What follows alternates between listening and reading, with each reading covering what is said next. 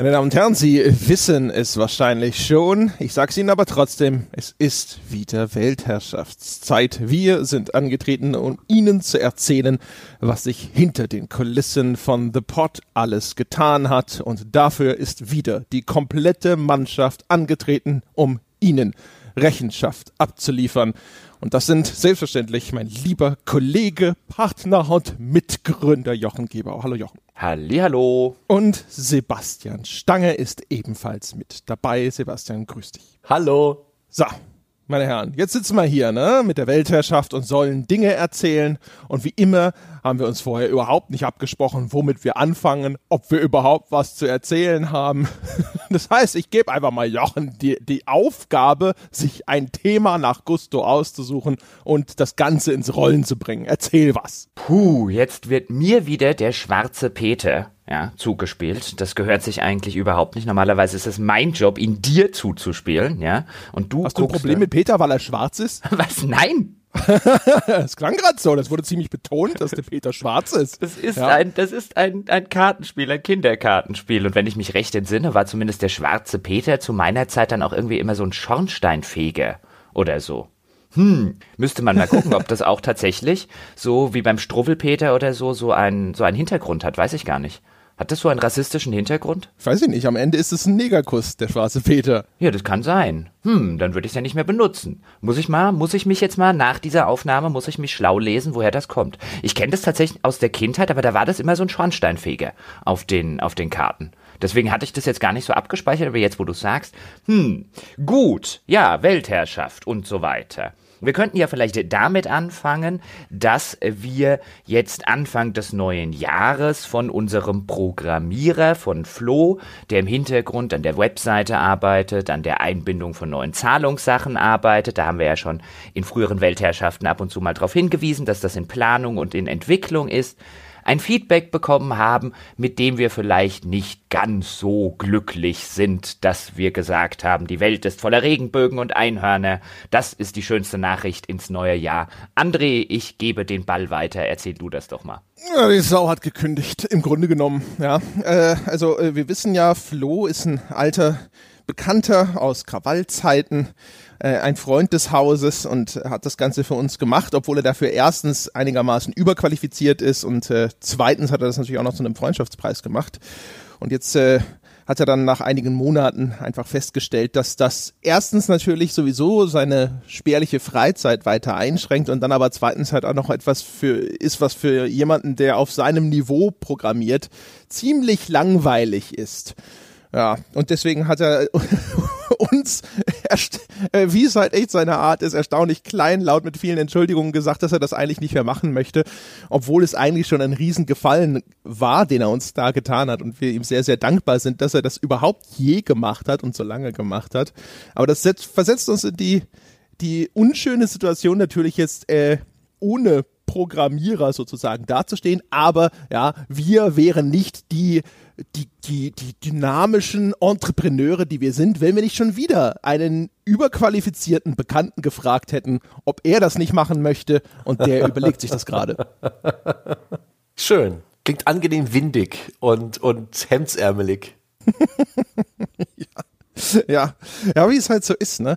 Also das, das ist halt das Problem, äh, wenn man wie wir nur in elitären Kreisen verkehrt. Wir kennen halt einfach immer nur Top-Leute und das heißt, wenn wir, wenn wir Leute fragen, die wir kennen, äh, führt es unweigerlich dazu, dass das Menschen sind, die dann sagen, na ja, ja vor 20 Jahren habe ich das äh, tatsächlich mal angefangen, sowas zu programmieren und heutzutage ja, arbeite ich eben am, keine Ahnung, am Krebsheilmittel oder sonst irgendwas. Aber wir sind gespannt. Also ich, äh, wir sind ganz guter Dinge, dass wir da schon jemanden haben, der äh, als Ersatz zur Verfügung stehen würde. Aber der, wie gesagt, der überlegt sich das gerade, der hat noch nicht zugesagt. Wir gucken mal. Aber im Moment ist, sagen wir mal, ich war optimistisch. Ne? Ich bin da total optimistisch. Jetzt sagt Jochen vielleicht, das bist du immer, aber. Ja, das bist du zwar immer, aber ich bin da auch äh, durchaus vorsichtig optimistisch, dass das alles so laufen wird. Zumal ja Flo auch dankenswerterweise gesagt hat, bis wir jemand gefunden haben, bis wir einen Ersatz gefunden haben, steht er selbstverständlich noch zur Verfügung für alle wichtigen Dinge, die jetzt im Hintergrund auf technischer Seite äh, anfallen. Er hat jetzt ja auch vor, ein paar Tagen haben wir jetzt unsere Festplatte zum Beispiel im Hintergrund vergrößert, weil wir so langsam uns der Speicherplatz ausgegangen ist, weil wir zu viele Podcasts produzieren. Das hat er jetzt auch noch alles in die Wege geleitet und umgesetzt. An der Stelle dann auch nochmal vielen Dank an Flo, nicht nur für die großartige Mitarbeit in den letzten Monaten, sondern eben auch, dass er da sehr offen dann damit umgegangen ist. Wir haben das beide, glaube ich, sehr, sehr gut verstanden. Äh, das war schon so ein bisschen so, hatte ich so den Eindruck, als wenn man Michelangelo die ganze Zeit Postkarten malen lässt, dass der irgendwann sagt, ich will wieder das Sextinische Kapelle vollmalen, war eigentlich nur eine Frage der Zeit. Ja, rückblickend. Ne? Man denkt, ich, ich habe immer so ein bisschen gedacht, so, naja, das schüttelt er halt vielleicht einfach auch aus dem Ärmel. Ne? Und ab und zu will man sich ja auch mal, weißt du, Sebastian sagt das immer. Sebastian sagt, er ist immer ganz froh, wenn er mal eine etwas stupide Routineaufgabe zwischendrin machen kann. Also so Herrlich. Ne? Ich liebe das, das. Ja, hatte die Hoffnung, dass das vielleicht bei Flo auch so ist, ja? dass er auch so da sitzt und sich denkt so, jetzt mal was richtig Stupides und Dummes programmieren. Ah, die Webseite vom Games Podcast oder so. Aber naja, ja, wir sind gespannt. Also auf jeden Fall, das bedeutet bedauerlicherweise mal wieder, dass damit aber unser Projekt mit alternativen Bezahlsystemen via Webseite vorläufig erstmal stillsteht, bis ein Ersatz gefunden ist. Dann muss Flo das an diesen Ersatz übergeben. Äh, das sollte nicht allzu lange dauern, aber der muss ja dann auch zum Beispiel alles, was Flow schon für uns entwickelt hat, insbesondere das Patreon-Plugin und sowas, das muss er dann einem möglichen neuen Programmierer nahebringen, erklären. Äh, die müssen sich austauschen, damit dann auch zum Beispiel die Wartung nicht mehr bei Flow hängen bleibt. Ja, und erst wenn all das geschehen ist, dann nimmt dieses Projekt wieder Fahrt auf. Seufz. Wie ist denn das mit dem Hosting unserer Website? War das nicht auch da in der Firma untergebracht, in einer kleinen Nische irgendwo im Gästezimmer eines der Server, die da standen? Sind wir da immer noch gehostet oder müssen wir uns auch darum kümmern? Nee, das, äh, das bleibt tatsächlich bestehen. Also das Hosting bleibt bei Stefan und äh, ich, soweit ich das verstanden habe, ist auch Flo äh, weiterhin bereit, sich drum zu kümmern, wenn wir ihm wieder nachts um drei Uhr eine SMS schicken. Unser Server ist down also daran ändert sich nichts. Das, das bleibt sozusagen weiterhin. André, ich habe das Gefühl, unser Projekt ist ein bisschen wie so ein Bekannter, ja, äh, der, der bei dir in, im Gästezimmer schläft und einfach nicht geht. und, und jeden Morgen im Bademantel schon leicht betrunken in der Küche steht und die Einkäufe vertilgt. ja, aber wir haben, wir haben schon mehrfach angeboten, Miete zu bezahlen. Ja, und äh, das ist sozusagen auch eine Diskussion, die langsam ernst wird und so. Also die äh, Stefan und Flo, die haben uns auch schon gesagt, dass äh, irgendwann jetzt demnächst der, der Punkt kommt, ja, wo sie Kohle sehen müssen dafür. Und wir haben immer gesagt, so, ey, sagt uns, was ihr haben wollt. Und also von daher, zumindest in der Hinsicht sind wir besser als dieser Bekannte. Sehr gut, das freut mich. Falls sich jetzt übrigens auch jemand fragt, das könnte man ja legitimerweise durchaus tun, warum macht ihr das so auf so eine äh, bekannte Art und Weise, jetzt bei Flo und jetzt vielleicht auch bei dem Nachfolger, den wir im Sinn haben, warum stellt ihr denn nicht einfach jemanden ein, der sich im Hintergrund um die Technik kümmert, der solche Dinge wie Zahlungsdienstleistungen und so weiter weiterentwickelt? Warum holt ihr euch da nicht wirklich so richtig fest jemanden Fulltime an Bord? Ort und da müsste man, wir sind jetzt Stand jetzt bei knapp unter 22.000 Dollar, also man kann jetzt nicht sagen, dass wir bei Patreon nicht viel Geld verdienen und äh, äh, nicht wüssten, wohin damit und so weiter, aber einen guten Programmierer einzustellen, André, das äh, ist auch mit den derzeitigen äh, Einnahmen noch äh, problematisch, weil gute Programmierer sind echt teuer. Ja, vor allem ein Vollzeitprogrammierer, für den haben wir jetzt Aufgaben. Aber wenn er diese Projekte umgesetzt hätte, müssten wir ihn eigentlich direkt wieder rausschmeißen oder zumindest runterstufen, weil danach, äh, oder wir müssten uns ständig irgendwelche komischen Dinge ausdenken, die er bitte für uns umzusetzen hätte, um irgendwie diese Anstellung weiter zu legitimieren. Das ist ja auch, es gibt einen Grund, warum Programmierer häufig äh, inzwischen als Freier arbeiten und dann irgendwie nur projektbasiert hier und dort angeheuert werden, weil häufig hat man halt einen Entwicklungsaufwand, um ein bestimmtes Feature umzusetzen, aber danach braucht's das nicht mehr oder nicht mehr im gleichen Umfang. Es gibt auch unterschiedliche Skillsets sozusagen, die man benötigt manchmal. Also ich meine, vermutlich so eine Pillepalle-Website wie unsere, die kann tatsächlich jemand IT-Interessiertes sozusagen schon betreuen, aber normalerweise ist ein, die Qualifikation für einen Systemadministrator, der sich dann darum kümmert, dass Server laufen, dass Server sicher sind und sowas, ist zum Beispiel nochmal eine andere als für einen Webentwickler, der dann neue Features für eine Webseite entwickelt. Das heißt, nur weil wir jetzt äh, einen Programmierer einstellen, hätten wir damit vielleicht nicht unbedingt alles erschlagen, was wir da brauchen. Das heißt, das ist ohnehin nochmal eine etwas komplexere Thematik, ganz abgesehen davon, dass gerade sowas wie Webentwicklung und Systemadministration Jobs sind, die sehr gefragt sind überall. Das heißt, diese Leute sind in einer relativ bequemen Position,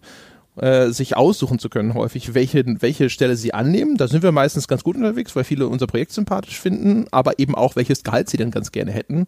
Und ja, da fängt es dann halt schwierig an, schwierig zu werden, aus den erwähnten Gründen. Auch weil wir natürlich uns immer die Frage stellen müssen, ist das denn dann tatsächlich sinnvoll, ja, um dieses und jenes dann alles entwickeln zu lassen? Ist es besser investiert in neue Formate von anderen neuen Menschen? Ja, denken Sie dran, die ganzen Redakteure da draußen, das sind viel eher Leute, die Hilfe brauchen und Anstellung brauchen.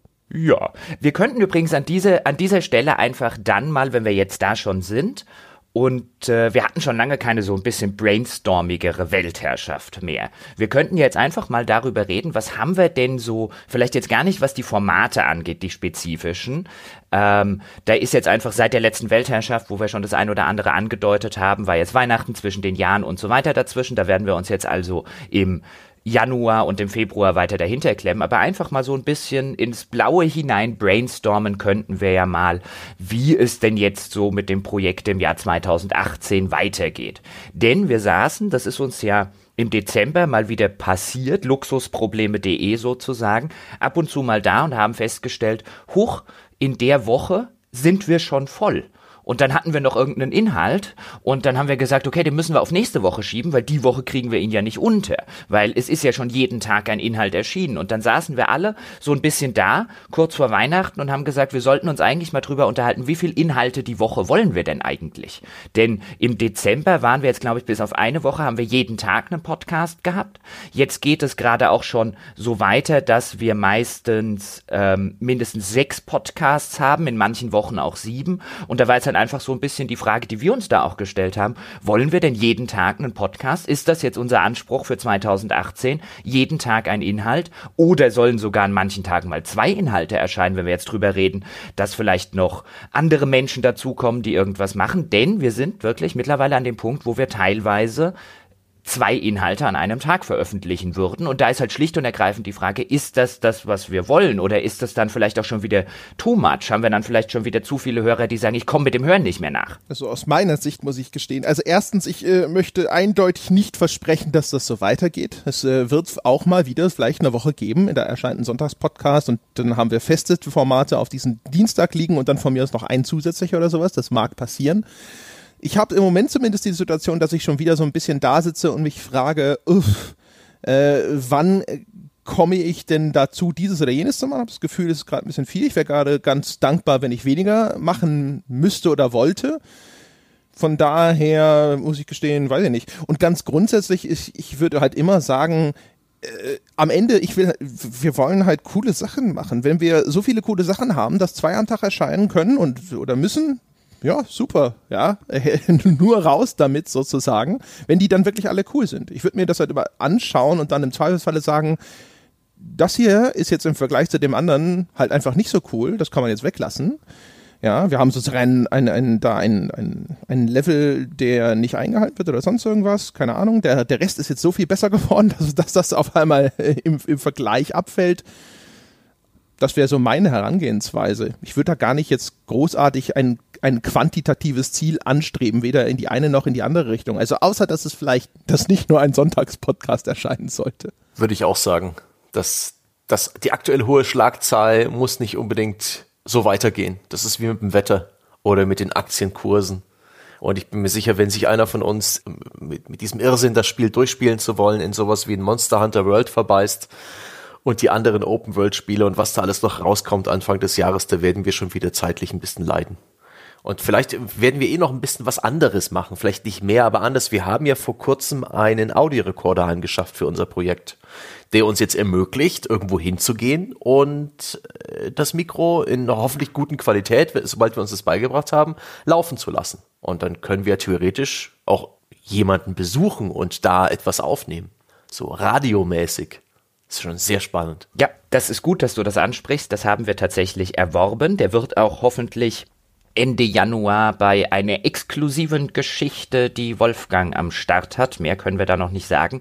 Zum ersten Mal eingesetzt werden. Wir hoffen, dass da auch alles funktioniert, ähm, weil wir mit so einem Tool bislang eben noch nicht gearbeitet haben, weil wir keine Radiojournalisten sind. Also legen Sie das bitte nicht auf die Goldwaage, dass da definitiv irgendwas erscheint. Am Ende stellen wir fest, dass die Aufnahme total unbrauchbar ist oder sonst irgendwas. Soll ja bei uns schon vorgekommen sein, dass uns sowas passiert ist. Aber ja, das haben wir angeschafft, auch in der festen Absicht, es dann häufiger zu benutzen, auch häufiger mal, wenn man jetzt vielleicht irgendwo auf einem, Sebastian hat schon gesagt, auf einem Entwicklertermin ist, jetzt nicht im Sinne von klassische Preview-Events oder so, sondern wo man einfach sagt, hey, wir gehen mal Studio XY besuchen, gucken uns da ein paar Sachen an, reden mit ein paar Leuten, da steckt eine coole Story dahinter, dann können wir das jetzt zum Beispiel tun. Ja, ich würde übrigens zu der Geschichte, die ich jetzt noch oder zu der Frage, die ich aufgestellt habe, würde ich auch sagen, bin da komplett bei euch. Also Qualität über Quantität, nicht sechs Inhalte oder sieben Inhalte die Woche raushauen, damit man sechs oder sieben Inhalte die Woche rausgehauen hat. Ja, nur damit man irgendwie einen Quantitätsanspruch erfüllt. Also ich würde jetzt nicht hingehen und sagen, wir müssen jetzt jeden Tag einen Podcast machen. Das ist irgendwie unser äh, Unique Selling Point oder sonst was, das ist mir zu sehr Quantität in den Vorder Vordergrund gestellt.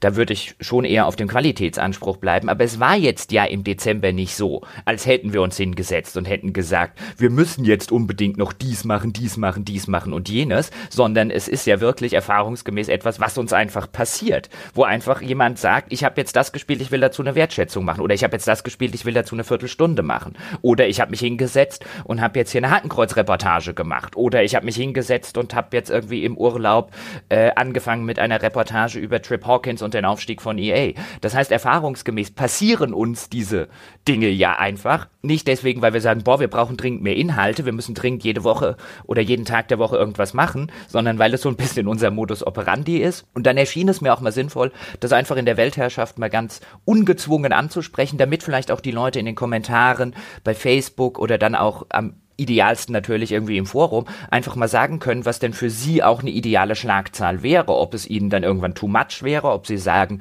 nee, nee, auch wenn es mal äh, sein muss, wenn ihr die Inhalte halt einfach habt, äh, habe ich auch nichts gegen zwei am Tag und so weiter. Das kann man ja sehr schön diskutieren und so ein bisschen das Feedback haben wir ja schon die ganzen Jahre jetzt so auch gehandhabt, dass wir einfach mal Dinge in den Raum stellen und gucken, wie das Feedback einfach der, der Hörer aussieht. Für die machen wir das ja schließlich. Ja, wobei ich, das ist äh, ehrlich gesagt einer dieser Fälle, wo ich sagen würde, die Leute wissen nicht, was sie, was sie wollen, bis sie es sehen. Das heißt also, weißt du, wenn jetzt sechs Inhalte die Woche erscheinen, heißt das ja nicht, dass das sechs Inhalte sind, die für jeden Hörer sechs Inhalte sind, wo er davor sitzt und sagt, geil, das total, das interessiert mich total. Ja, das mag ein Spiel aus einem Genre sein, das jemanden nicht interessiert. Es mag auch einfach nur ein Spiel sein, das nie jemanden nicht interessiert oder sonst irgendwas. Ich würde sagen, der Zustand, dass dann an je, jedem Tag ein Inhalt erscheint, wo für jeden Hörer was dabei ist, wo er sagt, geil, äh, da können wahrscheinlich drei oder vier am Tag erscheinen, bis das erreicht ist. Das mag gut sein.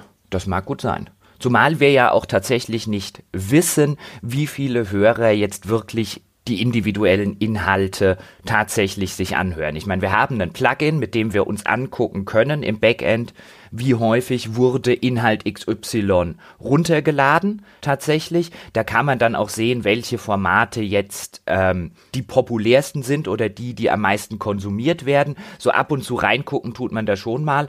Aber wir haben ja von Anfang an gesagt, wir wollen Zeug machen, was uns interessiert, weil wir denken, wenn wir Dinge machen, hinter denen wir stehen, von denen wir begeistert sind, Ideen, von denen wir überzeugt sind, dann wird es auch mittelbar zumindest dafür sorgen, dass auch andere es äh, gut finden. Also wir haben ja von Anfang an gesagt, wir wollen nicht Sachen machen, ja, so ein bisschen wie der moderne SEO-Journalismus, wir machen, was die Leute interessiert, sondern wir machen, was wir cool finden, was wir geil finden. Und deswegen geht zumindest ich auch eher selten hin und gucke dann, okay, wie viele Leute haben jetzt Wertschätzung X, wie viele Leute haben Viertelstunde Y, wie viele Leute haben das, wie viele Leute haben das und so weiter konsumiert. Ähm, das heißt, wir könnten das theoretisch sehen, aber wir weiß nicht, wie es dir geht, André, aber ich zumindest äh, halte mich da sehr bewusst zurück, dort irgendwie reinzugucken und Abrufzahlen, weil man dann sehr schnell in einer Situation ist, oh, wir sollten vielleicht doch noch mal irgendwie was zu Spiel XY machen und das ist genau das, was wir nicht wollten. ja. Außer bei der Reportage, ne?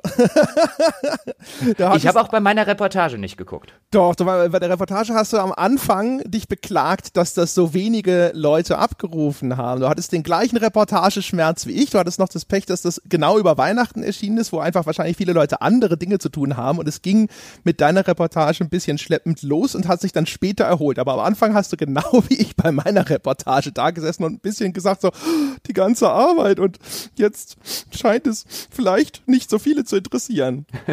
Nein, ich habe allerdings nicht. Ich meine, okay, es könnte sein, dass du recht hast. Es könnte sein, dass ich ein etwas, äh, dass ich der kleine weinerliche Künstler war, der seinen, der seinen Frust im Alkohol ertränken musste. Mag sein, ja.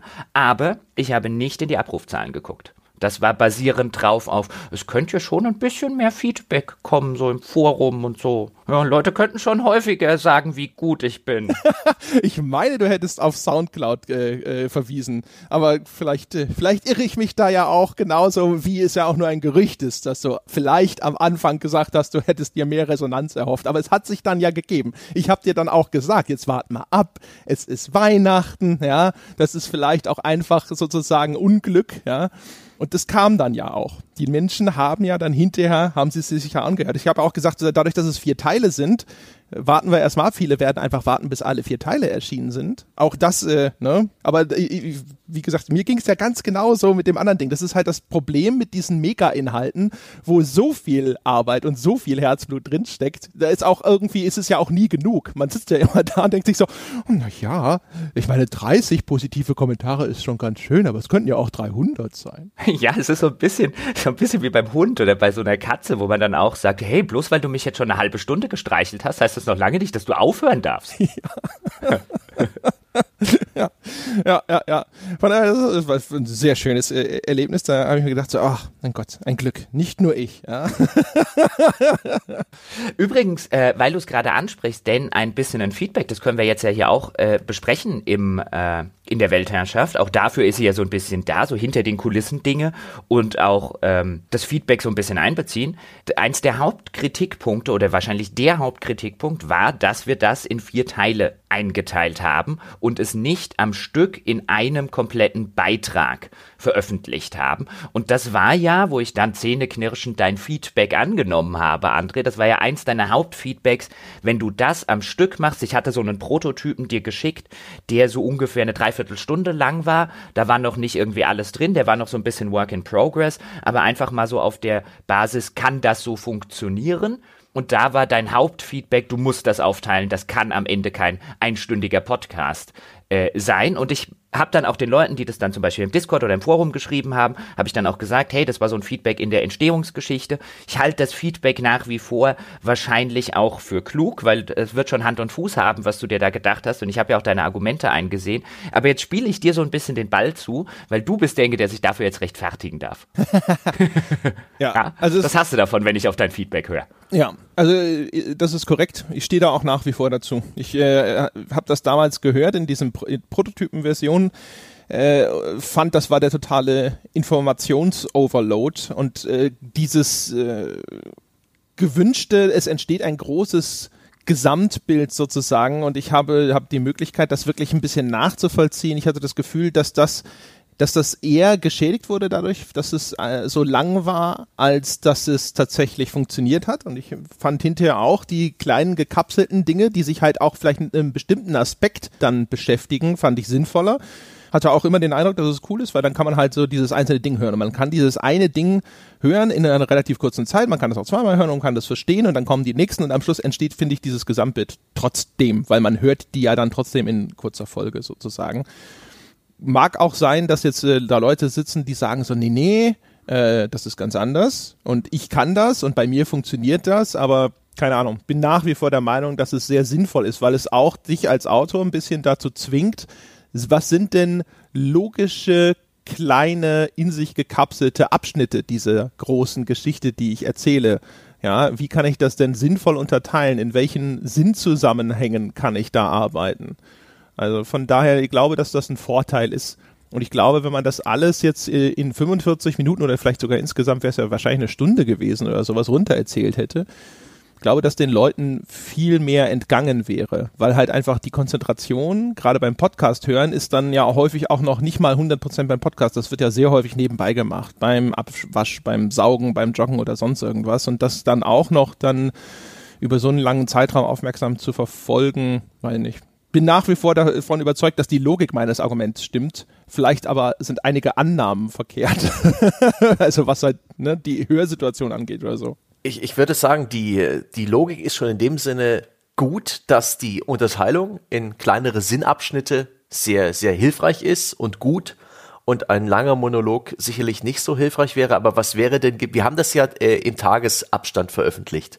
Das hat vielleicht einige Leute ein bisschen gefrustet, weil wir sind ja inzwischen auch durch Netflix konditioniert oder zumindest hat Netflix das bewiesen, dass es eine gute Idee ist, wo Serien auch gerne mal als komplette Staffel veröffentlicht werden, dass dieses künstliche, diese künstliche Verknappung von so etwas, wenn es denn eh schon fertig ist, vielleicht eine doofe Idee ist. Vielleicht hätten wir einfach alle vier Teile dieser EA-Story am gleichen Tag veröffentlichen können. Und da ist jeder äh, selber frei, ob er jetzt sich nur eine Folge am Stück anhört oder danach direkt die nächste. Das ist sicherlich, ja, das ist sicherlich auch eine der der Lehren, die man jetzt aus so einem Mehrteiler irgendwie mitnimmt. Ich glaube, in Zukunft würde ich ihn auch äh, komplett an einem Tag alle Folgen veröffentlichen und das nicht äh, über vier Tage strecken. Das erschien irgendwie wie eine coole Idee. So an einem Tag erscheint eins, am nächsten. Weißt du, die Leute müssen jetzt nicht wie bei Serien irgendwie eine Woche warten, ja. sondern nur 24 Stunden, wenn es überhaupt 24 Stunden sind, bis die nächste erscheint. Das erschien irgendwie wie so eine logische, organische Idee und dann so im Nachhinein habe ich dann nach dem Feedback habe ich auch gedacht, hey, eigentlich ja, wir sagen ja auch die ganze Zeit, wie gut uns das Netflix-Modell jetzt auch für unser Projekt gefällt, war eigentlich ziemlich dämlich. Weihnachtsmehrteiler haben wir gesagt. Das ja. war so romantisch schön. Da, da, das sind, ja. Da sind wir vielleicht auch wieder in diese, was wir vorhin angesprochen haben, in diese Falle reingetappt, wie schön es ist, jeden Tag was zu haben, trotz Weihnachten.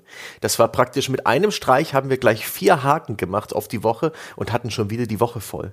Und, das und kann das gut sein, gut, ja, ja. Ne? Also die, die, diese, diese Geschichte zu sagen, damit haben wir fast eine Woche gefüllt oder sowas, das war also garantiert, also was für diesen Erscheinungsrhythmus, das war garantiert auch motiviert dadurch, dass man, dass ich mir gedacht habe, dann so, ey, cool, dann, dafür müssen wir dann nichts vorproduzieren. Juhu! Was ich übrigens noch sagen wollte zu der Unterteilung in einzelne Episoden statt der langen Episode, was ich dann auch wirklich gemerkt habe daran, ähm, als ich das dann aufgeteilt habe. Es, ich glaube auch am Ende, es war erheblich besser, das so zu machen, wie André äh, das vorgeschlagen hat. Unter anderem auch deshalb, weil wenn du dich nur mit einem einzelnen Aspekt, der dann hoffentlich am Ende in vier Folgen ein, ein, ein Gesamtbild ergibt, wenn du dich nur mit diesem Einzelaspekt in einer Folge beschäftigst, dann hatte ich extrem viele Zeitprobleme nicht mehr. Denn ich hatte in der ursprünglichen, in der großen Fassung, hatte ich immer wieder das Problem, dass man den Leuten sagen musste, weil jetzt hast du irgendwas eine halbe Stunde gehört, wo in dieser Zeitlinie bin ich jetzt? Weil ich auch als Hörer oder selbst als Leser gesagt hätte von diesem ganzen Kram, okay, jetzt musst du mir zwischendurch mal wieder einordnen, wo bin ich gerade? Ja, und okay, jetzt muss ich aber gerade wieder zehn Jahre zurückspringen, weil ich einen nächsten Aspekt beleuchten will, der fängt halt irgendwie da an, weil chronologisch aufzuziehen, war das halt einfach erheblich zu viel. Das heißt, du hattest dauernd irgendwelche Zeitsprünge drin, wo du dann immer mal wieder äh, innehalten musstest und sagen musstest, okay, hier, jetzt muss ich mal ganz kurz wieder erklären, wo sind wir jetzt gerade, warum sind wir jetzt wieder zehn Jahre zurückgesprungen und so weiter. Und ich habe dann festgestellt, nach dem aufdröseln in äh, einzelne Episoden, in einzelne kleine Kapseln, dass das dieses Problem total löst.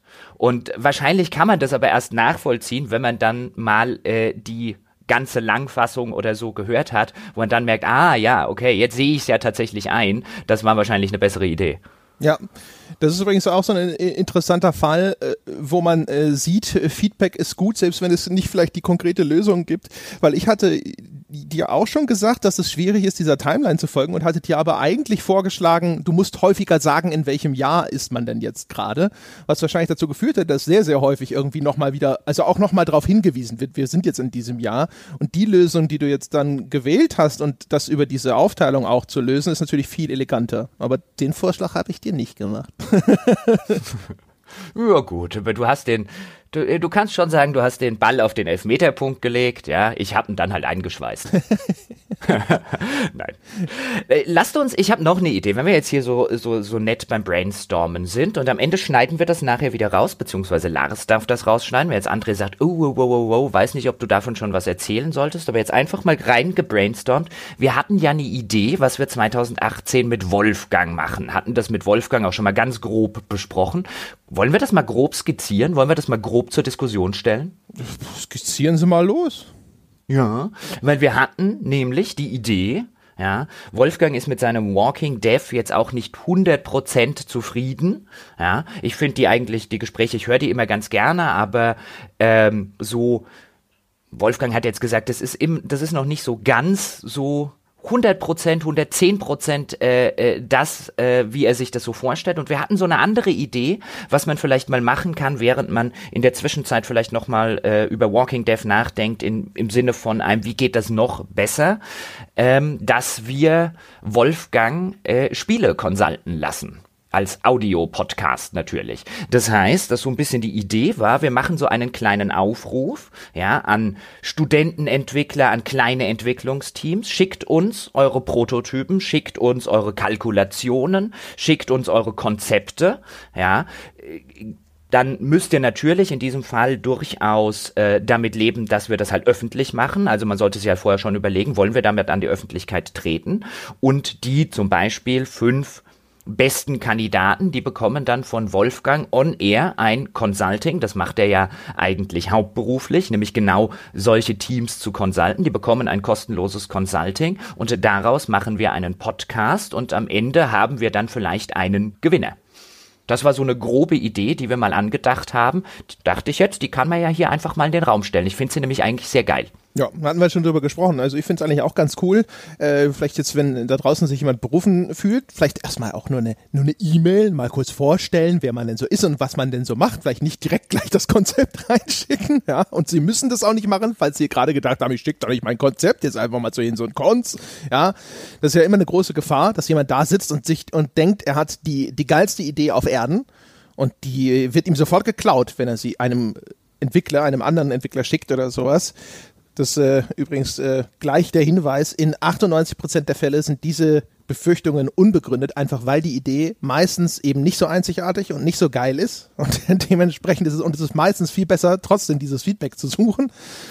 Aber ja, ich finde es nach wie vor cool. Also ähm, wir, ist alles noch äh, sehr unausgegoren. Wir haben auch jetzt noch nicht konkret jetzt mit Wolfgang das irgendwie ausgedröselt oder sowas, aber die Idee ist sehr cool, weil ich glaube, dass das sicherlich interessant ist, ähm, weil die Leute sowieso, glaube ich, ein großes Interesse daran haben, Wolfgang sozusagen mal bei der Arbeit zu erleben und zu sehen, was er da so tut und was er den Leuten so für Feedback gibt.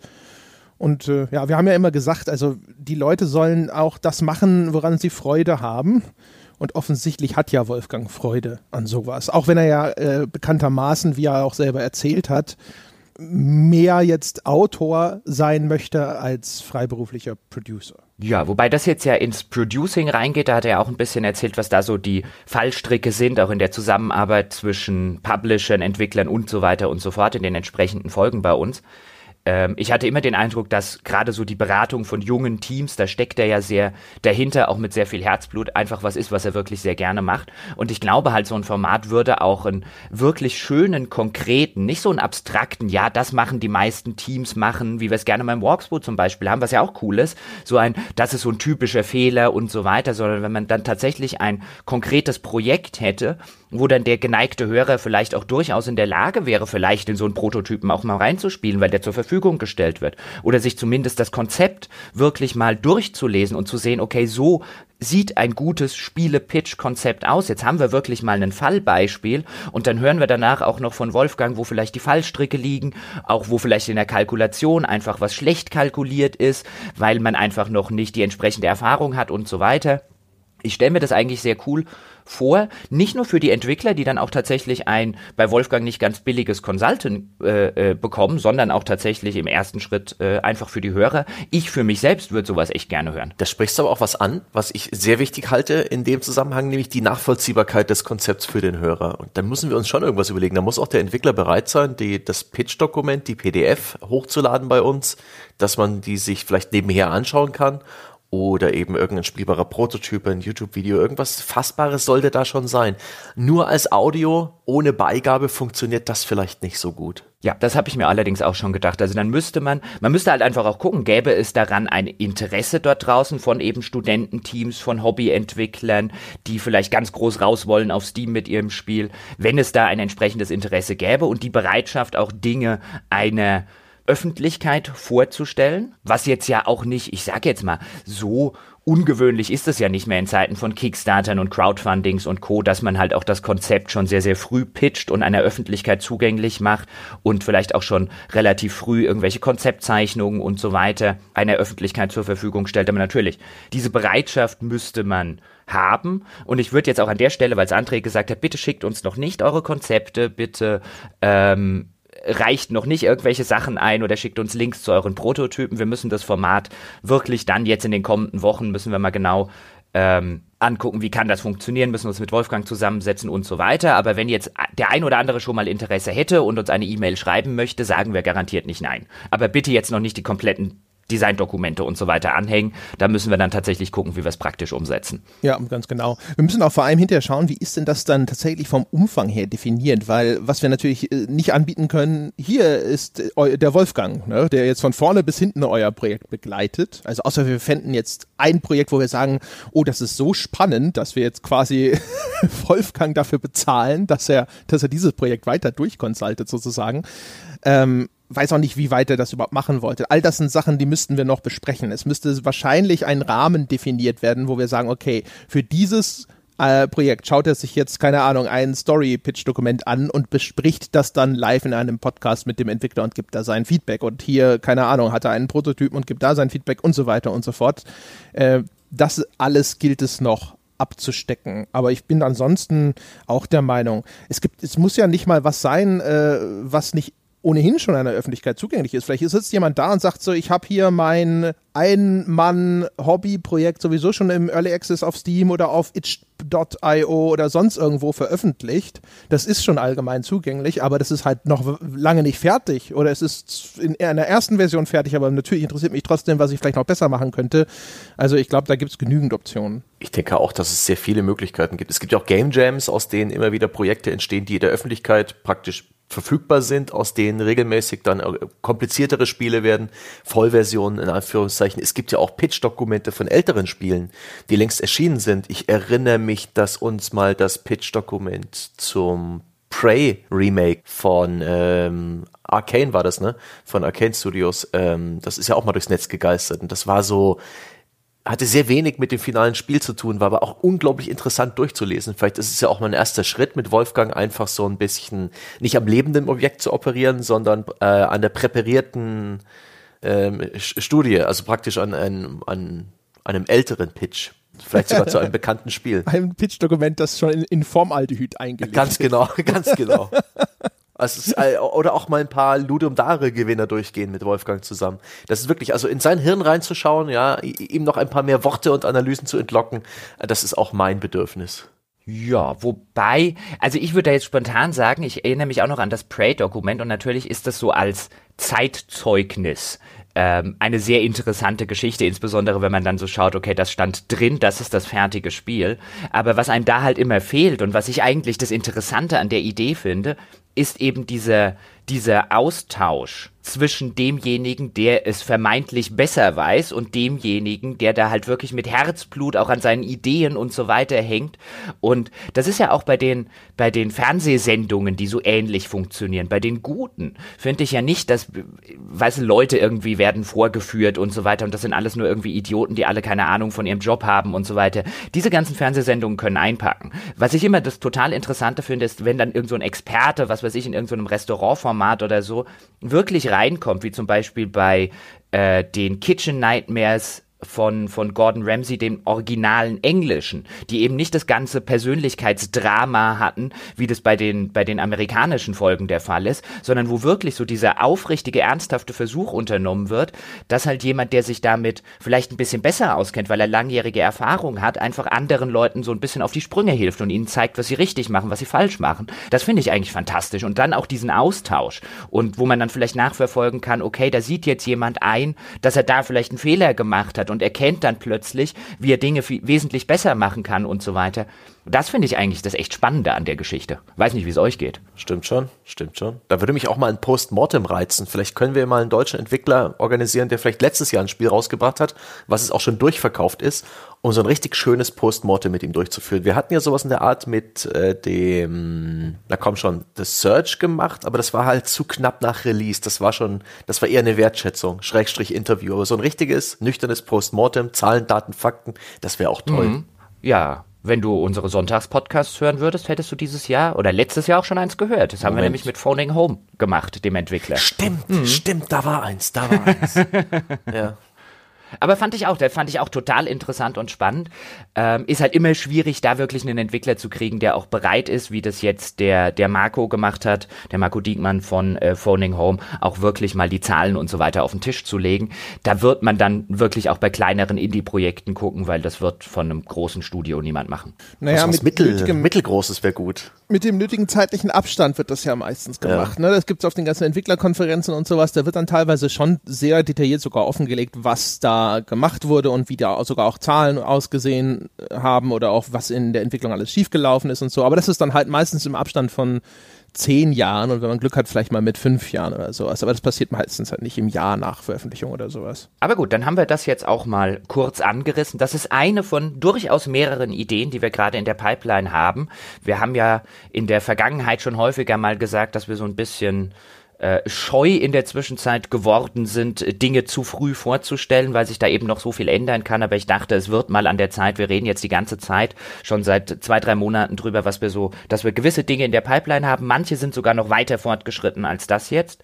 Also wir haben für 2018 durchaus neue Ideen auf der Pfanne. Es wird nicht Business as usual. Da hätte auch keiner von uns Lust drauf. Aber ich dachte, mal eine dieser Ideen mal wieder ein bisschen grob, mal ein bisschen wie früher einfach in so Brainstorming-Zusammenhängen vorstellen, ist auch mal wieder schön. Endlich, Dafür endlich gibt's mal ja wieder alle so, äh, vielleicht. Endlich wieder viel Konjunktiv im Podcast. ja, aber ich weiß, einer, einerseits denke ich mir natürlich immer, ja, Ideen zu früh vorzustellen und dann schon vielleicht zu früh Feedback und dann hast du vielleicht auch den einen oder anderen, der, der dann denkt, äh, das ist jetzt in Stein gemeißelt und dann wird gefragt, was ist aus der geworden und dann äh, sagst du vielleicht später, musst dann wieder dich rechtfertigen, warum ist nichts draus geworden. Das ist ja, das ist ja alles schon, schon, schon gut und schön, aber letztlich haben wir ja auch gesagt, hier so transparent wie möglich und ab und zu mal so eine Brainstorming-Idee, damit man so ein bisschen nachvollziehen kann, was machen wir denn so hinter den Kulissen, wenn wir brainstormen, finde ich eigentlich auch ganz cool. Ich sag da gar nichts gegen, ich finde das super. Äh, fand das, glaube ich, ich glaube, dass das die meisten Leute richtig verstehen und dass es die äh, meisten Leute auch äh, ganz, ganz gut finden, dass wir einfach Dinge hier auch mal in die Luft werfen, auch wenn wir vielleicht hinterher nicht alle davon auffangen können. Äh, das, was wir schon erwähnt haben, wir haben ja letztes Jahr sogar schon, glaube ich, auch hier in einer der Weltherrschaften erwähnt, dieser Audio Rekorder. Äh, das steht ja auch in Verbindung damit, dass wir gesagt haben, dass wir alle äh, mal auf Reisen gehen und vielleicht einfach Studios besuchen oder irgendwelche Veranstaltungen besuchen und dann eben auch mobil dort vielleicht Dinge aufzeichnen können. Äh, auch das ist ja jetzt sozusagen dadurch vielleicht einen Schritt näher an die Realität gerückt. Es hängt dann immer davon ab, gibt es irgendwas, wofür sich derjenige begeistern kann und ist die Zeit dann dafür da? Aber auch da sozusagen, dass äh, man sieht ja, es bewegt sich weiter nach vorne. Manche Ideen sind halt auch solche Sachen, weißt du, die hat man und die schwirren manchmal eine ganze Weile erstmal noch so in diesem, ähm, na, wie sagt man dazu, in diesem Limbo herum, bevor dann tatsächlich irgendwo mal der Punkt erreicht ist, wo es dann wirklich Realität wird. Ich habe äh, zum Beispiel etwas, ich kann, ich kann was ankündigen auch unter einem Vorbehalt, was äh, vielleicht so ein bisschen kontrovers ist, ja, aber ich, äh, äh, die Chancen stehen ganz gut, dass ich Derek Smart interviewen werde. Und, äh, ja. Oh. Ich hibbel gerade aufgeregt auf meinem äh, Schreibtischstuhl hin und her. Hoffentlich klappt's. ja. Und jetzt kommt gleich so ein bisschen die Enttäuschung für manche Zuhörer, äh, also mein Vorsatz dabei ist gar nicht so sehr jetzt mit dem wahnsinnig viel, also wir werden bestimmt auch über diese ganze Star Citizen-Geschichte sprechen, aber ich will einfach mal über ihn selber sprechen. Also ich will mal einfach mir erzählen lassen, so äh, äh, vom, vom Pferde selber, ähm, was er denn so für ein Mensch ist, ja, also wo kommt der her und sowas und äh, so ein bisschen der Vorsatz ist ein bisschen zu ergründen, wie kommt es, was ist das für ein Mensch und wie, was motiviert ihn zu tun, was er tut. All solche Sachen. Also mich interessiert tatsächlich eher so ein bisschen die Person. Ich habe das Gefühl, über das, was er über Star Citizen schreibt und die Behauptungen, die er da ausstellt und was davon jetzt richtig und falsch oder nicht zuordnenbar ist oder sowas, da wird schon so viel geschrieben und so viel diskutiert. Ich habe aber das Gefühl, es gibt sehr wenig, wo mal ein bisschen keine Ahnung, einfach mal geguckt wird, was ist denn das überhaupt für ein Mensch? Ja, ich habe das Gefühl, dass der existiert als diese komische Online-Persona und das ist das, was mich tatsächlich interessiert. Jetzt werden natürlich viele sagen so, nein, aber ich möchte, dass er festgenagelt äh, wird an der Wand wegen all dieser Dinge. Er hat doch da das und das getwittert und das war völlig falsch und da muss er doch mit konfrontiert werden. Aber das wäre tatsächlich nicht mein, mein Ziel bei der ganzen Geschichte. Da bin ich allerdings, ich meine nicht, dass ich mir da jetzt Sorgen gemacht hätte, aber als du es jetzt gerade gesagt hast, ich höre es gerade auch zum ersten Mal tatsächlich, als du es gerade ähm, gesagt hast, wäre jetzt bei vielen anderen Journalisten, wäre meine instinktive erste Haltung gewesen, mach kein Star Citizen Interview. Das, äh, weil äh, das endet entweder daran, dass du den Mann, äh, je nachdem, ich stecke jetzt nicht so tief in dem Star Citizen-Thema drin wie du, André, aber das endet sehr wahrscheinlich damit, dass äh, man den Mann entweder irgendwie an die Wand nageln muss oder dass man am Ende äh, durchaus die berechtigte Kritik hat, wie man denn so jemandem eine Bühne bieten könnte. Und äh, ich finde auch tatsächlich viel interessanter bei Derek Smart dann aber auch deswegen, weil ich mich nicht so intensiv mit Star Citizen beschäftige, aber auch wesentlich interessanter, was ist das für, was steckt hinter dieser Kunstfigur Derek Smart, was steckt da für ein Mensch dahinter? Das finde ich auch wesentlich interessanter. Ja, also bei, weil, ich meine, jetzt mit Star Citizen ist natürlich auch wieder das Grundproblem wäre natürlich so, mein Gott, was wäre das wahrscheinlich wieder für ein, ein Wust an Wochen an Vorbereitung, wenn man jetzt sagen würde, äh, da müsste man jede Aussage vorher abklappern, die er eventuell macht, um dann halt sagen zu können, ja, aber was ist denn hier oder was ist denn damit? Äh, spielt auch eine Rolle, aber mich interessiert halt einfach diese Figur. Also man hat das vielleicht gemerkt, das ist ja dann, ich glaube, das dritte oder so, Well Played, das ich mache. Was habe ich vorher gemacht? Ich habe Vince Daisy gemacht und ich habe Danny Ledoni gemacht. Ja, und äh, man merkt schon diese diese etwas kontroversen und schillernden Figuren. Das sind Leute, die mich interessieren. Aber halt, das interessiert mich halt. Was sind das für Menschen und wie ticken die und warum machen sie, was sie machen? Äh, und da finde ich halt Derek Smart einfach total interessant. Man muss dazu sagen, es wird garantiert jetzt auch äh, schon äh, vielleicht ein, andere geben, die sagen, grundsätzlich keine Bühne bieten. Äh, ist auch gut möglich, dass er zu seinem Werdegang oder zu seiner Person selber, na, also jeder wird sich selber immer versuchen, irgendwie ein bisschen idealisiert darzustellen. Da kann auch ein bisschen Bullshit bei rauskommen, wer weiß. Ja. Ähm, aber mich interessiert das. Mich interessiert einfach mal, mich mit dem Menschen über, den, über sich selbst zu unterhalten und ihn ein bisschen zu fragen, was, was treibt ihn denn an und wo kommt er her? Und vielleicht auch, also die Hoffnung wäre, dass man hinterher so ein bisschen verstehen kann, äh, wie der tickt. Das wäre sozusagen, das wäre meine Wunschvorstellung. Zumal ja dieses gerne mal vorgebrachte Argument, dass man einem Menschen ja, keine Büh äh, äh, als Journalist keine Bühne bieten dürfe, äh, finde ich, also in meinem Verständnis eine völlige Fehlinterpretation von Journalismus ist. Selbstverständlich müssen auch Kontroverse, insbesondere solche kontroversen Figuren im Journalismus vorkommen und auch in Interviews vorkommen. Es gibt kein meiner, meines Erachtens nach, es gibt kein, kein allumfassendes Urteil namens dem Menschen darf man keine Bühne bieten, im Sinne von mit dem darf ein Journalist nicht reden. Im Gegenteil, das sind die Leute, mit denen der Journalist reden muss, wenn am Ende halt ein schlechtes Interview rauskommt,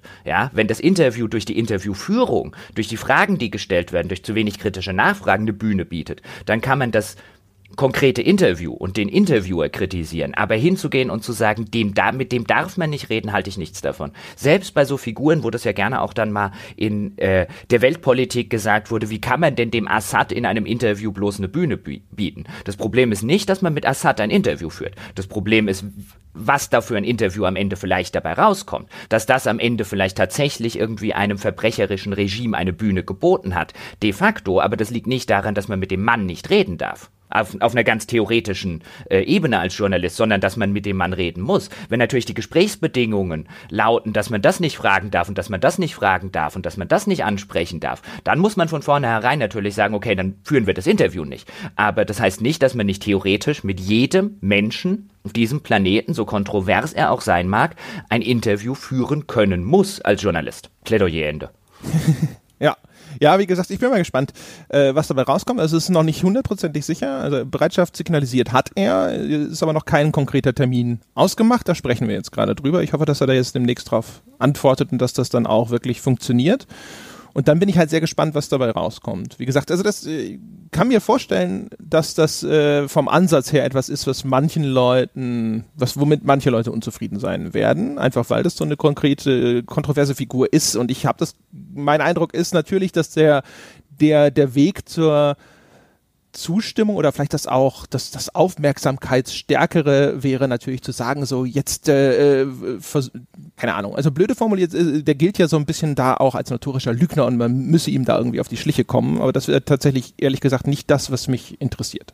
Schon mal als Vorwarnung. Weil wir, weil wir bei äh, weil wir bei Well Played sind. Äh, ich habe es glaube ich in der letzten schon erzählt, wo mir dann eins äh, weggebrochen ist, weil der Entwickler in Nepal war, mit dem ich da sprechen wollte von What Remains of Edith Finch, wo ich dann erst festgestellt habe bei der geplanten Aufnahme, dass er in irgendeinem nepalesischen Café, wo anscheinend gerade die Nationalhymne getrellert wurde oder so, auf jeden Fall war da Highlife in Dosen im Hintergrund, wo mir das so ein bisschen wegbrach. Jetzt ist mir das nächste, was ich vorhatte, deswegen für den Fall, dass die Leute fragen, äh, wann erscheint denn das nächste Well Played? Ich habe gerade kein Glück bei den Gästen oder bei Gästen, die mich interessieren würden. Ich habe neulich zum Beispiel vor ein paar Tagen jemanden angeschrieben, einen australischen Entwickler, der früher auch schon an einigen bekannten AAA-Sachen mitgearbeitet hat, jetzt ein Indie-Studio in Australien hat, der hat einen sehr interessanten Artikel veröffentlicht, der in der englischsprachigen Entwicklerszene auch ein großes Echo gefunden hat, nämlich darüber, wie Entwickler in der Zwischenzeit von toxischen Communities angegangen werden und äh,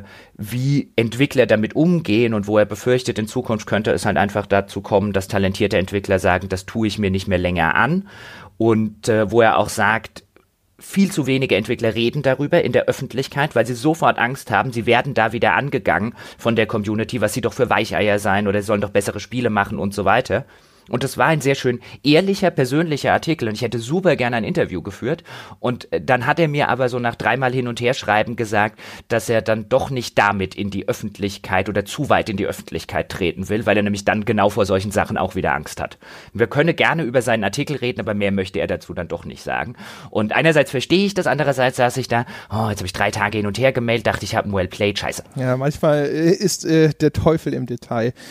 Also das, äh, das kenne ich ja von den Anekdoten und ähnlichem, dass man manchmal denkt so, jawohl, alles äh, im Sack, ja, alles äh, eingetütet, ne, Termin steht und sonst irgendwas und dann äh, fliegt dir das Ganze doch wieder um die Ohren. Ja, ich bin, ich bin da wahrscheinlich auch so ein bisschen einfach von der ganzen, von der ganzen Persönlichkeitsart. Ich habe mich dann auf eine Sache eingeschossen und dann will ich die auch machen und wenn die dann irgendwie wegbricht, dann will ich, und da bin ich auch ganz froh drüber, dass wir das in diesem Projekt dann oder bei manchen von diesen Formaten, wie jetzt bei Wellplayed, uns dann nicht unbedingt äh, aufgeknüpft werden von einer aufgebrachten Menschenmenge, wenn dann irgendwie äh, äh, ein Monat dann keins erscheint oder auch mal zwei Monate keins erscheint, weil ich dann so da sitze und mir denke, ja, ich könnte jetzt noch irgendwen aus dem Hut zaubern, damit ich nächste Woche ein Wellplayed habe, um eins zu haben, aber das ist nicht das, was ich machen will. Ich habe dann irgendwas, wo ich dann sehe, okay, den Menschen finde ich interessant und so weiter, dann will ich den haben. Und dann will ich, wenn das aus welchen Gründen Gründen auch immer nicht klappt und jetzt hatte ich ein paar Mal Pech gehabt tatsächlich, aber dann will ich nicht sagen, okay, dann lade ich jetzt irgendwie XY ein, bloß damit ich ein Well Played habe. Oh, das kenne ich. Das kenne ich nur zu gut. Das äh, gerade auch so bei, ähm, äh, wenn man so, so, äh, keine Ahnung, bei sowas wie Reportage oder sowas, wenn du das da sitzt oder, nee, bei Nachgeforscht hatte ich das mal, wo ich gedacht habe, so, das ist ja sozusagen der perfekte Gast zu dem Thema und dann äh, Absage, Absage bei Absage. Das war bei der Themenwoche für zu Online-Werbung und sowas. Das war halt so. Äh, bevor ich dann Götz bekommen habe zum Beispiel, da hatte ich auch, ich weiß den Namen nicht mehr, einen einen Professor für Marketing und äh, hatte einen Artikel von dem gelesen und es war halt genau der und kein anderer. Und als der mir dann abgesagt hat, das war so, ja, ah, na, jetzt, jetzt ist alles kaputt. Es gibt keinen anderen. Ach, wunderbare Probleme. Aber das wirkt doch langsam so, als wären wir durch mit dem, mit dem Käse, den wir zu erzählen haben. Das geht jetzt schon alles ins Anekdotenhafte, in die, in die, in das Emotionale, ja, in den Seelenstriptease. Haben wir noch was, haben wir noch was Handfestes? Ja, das ist ja hinter den Kulissen. Ich würde an der Stelle noch mal ganz kurz, bevor André, sorry, dass ich dich unterbrochen habe, aber noch an der Sache eine, eine Bitte an die Hörer der Weltherrschaft und an eine Bitte an Feedback äh, raussenden, denn es juckt mir tatsächlich in den Fingern. Ja, jetzt ist genug Zeit vergangen, seit ich im Tal der Tränen mich befand, eine nächste dieser Reportagen zu machen, wenn euch ein Entwickler, ein, eine bekannte Figur, ein bekannter Geschäftsmann irgendwie unter den Nägeln brennt für sowas ähnliches wie Trip Hawkins und der Aufstieg von EA, dann lasst es mich gerne wissen. Für Vorschläge bin ich da sehr offen. Ich bin gerade so ein bisschen am rumgucken, wer springt mich da so an, wer interessiert mich, wen würde ich da gerne in einem solchen Kontext mal näher beleuchten. Jetzt darfst du, André. Ich habe dir ja schon gesagt, Nolan Baschnellmann. Das ist, das ist, äh, das ist der absolut perfekt. Also der Atari-Gründer, seine schillernde Figur, wie sie im Buche steht, hochinteressant. Es gibt fantastischste Anekdoten über Nolan Baschnell zu erzählen kann dir nur sagen, äh, zum, zum zweiten Male, ja, den solltest du nehmen. Ja, aber ich will ja auch noch mehr Feedback. Ja? Und am Ende nehme ich dann Nolan Baschnell, aber dann, äh, äh, ja. ja. Genau, ich wollte eigentlich nur sagen, Jochen und ich können noch die, äh, die wundersame Geschichte vom verschwundenen Geld erzählen. Was, was? Wo? Ja, ich, ich, ich, ich bin ganz auf, was? Wo ist das Geld? André, erzähl mal, ja. Ja, wir hatten, äh, wir hatten Post von unserem Steuerberater und der hat uns, äh, wir hatten dem halt jetzt für die Jahresendabrechnung, hatten ihm wie ihm so verschiedene Unterlagen geschickt, darunter halt auch ähm, Daten, die Patreon uns zur Verfügung stellt. Und da gibt es auf Patreon so verschiedene Auswertungen. Ja, gibt es zum Beispiel eine Auswertung, da geht es äh, darum, Funds transferred, das listet Patreon auf die Gelder, die sie an uns rausgeschickt haben und dann gibt es aber auch eine Auflistung Earnings, also der Profit, den wir gemacht haben, wo halt die ganzen Gebühren schon rausgerechnet sind. Das hatten wir unserem Steuerberater alles geschickt und der schickte uns dann aber zu, als Frage zurück, warum denn diese, äh, diese Unters da, da, unterschiedliche Summen drin stehen.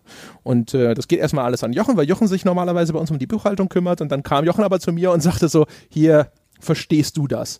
Und dann guckte ich so drauf und dann dachte ich erst, Eureka, ich weiß es, weil das Funds Transferred habe ich dann gesagt, so guck mal, da listet Patreon immer nur die Dinge auf, die wir uns tatsächlich überwiesen haben. Und da gibt es verschiedene Möglichkeiten, auf welchem Wege man dieses Geld auszahlen lassen kann. Ursprünglich haben wir das über PayPal laufen lassen und dann gab es aber einen anderen Zahlungsdienst, bei dem für uns ein bisschen der, der Umrechnungskurs und die Gebühren ein bisschen günstiger sind und dann sind wir auf den gewechselt, der heißt Payoneer. Und dann habe ich gedacht, okay, das ist die Lösung, äh, weil am wir mussten das am Anfang dann auch immer noch händisch auslösen, weil bei PayPal gab es ein Limit von 10.000 Dollar, die man sich auf einmal überweisen kann. Und dann haben wir das ab und zu ein bisschen bei Patreon rumschimmeln lassen, haben in einem Monat halt Sachen überwiesen, die eigentlich noch aus dem anderen Monat waren. Und ich dachte, das wäre die Lösung. Und dann stimmte der ganze Scheiß aber immer noch nicht. Ja? Und dann haben wir wirklich stundenlang da vor Excel-Blättern gesessen und haben versucht, irgendwie Sinn in dieses Zahlenwerk zu bringen. Ja, und äh, dann hatten wir auch noch diesen, diesen schönen Fall, dass wir selbst das das Excel-Dokument, was man dann bei Patreon runterladen kann. Das in einem deutschen Excel kann man das dann nicht, ähm, kann man dann nicht irgendwie einfach so die, die Summen ausrechnen lassen, weil das deutsche Excel irgendwie mit dieser amerikanischen Zahlenschreibweise mit Punkten und Komma nicht klarkommt. Dann konnten wir also noch in jeder von dieser Zeile konnten wir dann irgendwie noch die Punkte manuell rauslöschen und äh, durch Komma ersetzen und so weiter und so fort. Das war echt ein, das war echt ein grandioser Spaß. Ja. So kann man auch mal einen Tag verbringen. Ja, das sind die, äh, ja. die Tausender-Trennzeichen und äh, die Nachkommastelle sozusagen. Das ist im äh, amerikanischen, in der amerikanischen Notation und im deutschen genau umgekehrt. Ja, das ist bei dem einen vorne der Punkt und hinten das Komma und umgekehrt.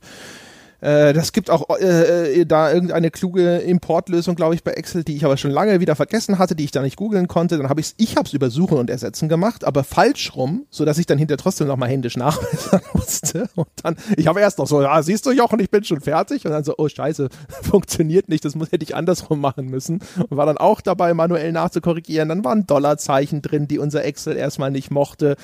Äh, und ja, aber der, das, der, der Witz ist tatsächlich, wir haben es größtenteils eben aufklären können. Also es lag größtenteils eben an dieser Diskrepanz zwischen wann haben wir Zeug überwiesen und wann ist es aber als Einnahme wirklich verbucht worden. Aber ich glaube, am Schluss gibt es da 500 Dollar oder sowas, die wir eigentlich haben sollten, die wir aber offensichtlich nicht haben und wir wissen, glaube ich, bis heute noch nicht so genau, wo die geblieben sind, oder? Genau, es ist der wundersame Fall der verschwundenen 500 Dollar. Ich habe auch in der Zwischenzeit eine Mail an den Patreon-Support geschickt, habe allerdings noch keine Antwort. die suchen wahrscheinlich noch unterm also, Sofa. Wir haben dann, ja, nee, wir haben, wir haben dann ja wirklich aus diesen Earnings und dann diesen Funds transferred to you und dann gehen ja bei den Earnings und so weiter, da listet das Patreon dann auch auf, so, das sind die Patreon-Gebühren, das sind die Transaktionsgebühren, die wir ja zahlen und so weiter.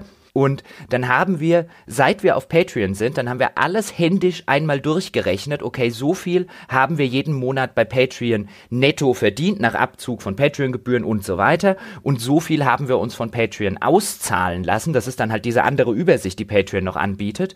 Und dann kamen wir halt auf die Idee, okay, diese Zahlen müssten dann ja übereinstimmen am Ende. Am Ende, selbst wenn wir nicht jeden Monat, du hast ja vorher schon erwähnt, wenn wir mal einen Monat zu spät das Ganze bei Patreon abgebucht haben sozusagen, aber am Ende müsste ja der gleiche Betrag rauskommen dachten wir uns und dann äh, kam fast der gleiche Betrag raus. Und das ist so einer dieser Fälle, wo man sich dann sagt, fast ist nicht gut genug. ja, das ist vor allem auch so geil, weil wenn, wenn wir dann so im Skype, man hängt dann im Skype, man sieht ja auch nicht, was der andere macht. Und das sind so Gespräche, wenn man die äh, mitschneiden würde. So, sag mal, äh, was hast denn du jetzt? Lies mal deine Zahl vor. Ja, äh, äh, okay, das ist die und die. So, äh, ich habe eine völlig andere. Und dann so, oh, ich habe aber die falsche Spalte zusammen äh, gerechnet. Und, oh, meine Güte, was was für ein Gekrebse und was für ein Rumgewürge. Aber übrigens faszinierende Zahl, ja, die jetzt erstmal total pompös klingen wird, seit Beginn unserer Patreon-Aktivitäten im Jahre 2015, da natürlich noch extrem bescheiden, oder 2016, ich weiß gar nicht, wann wir überhaupt mit Patreon, ich glaube Ende 2015 haben wir Patreon überhaupt eröffnet, den Account dort, haben wir über eine Viertelmillion dort umgesetzt. Sehr gut.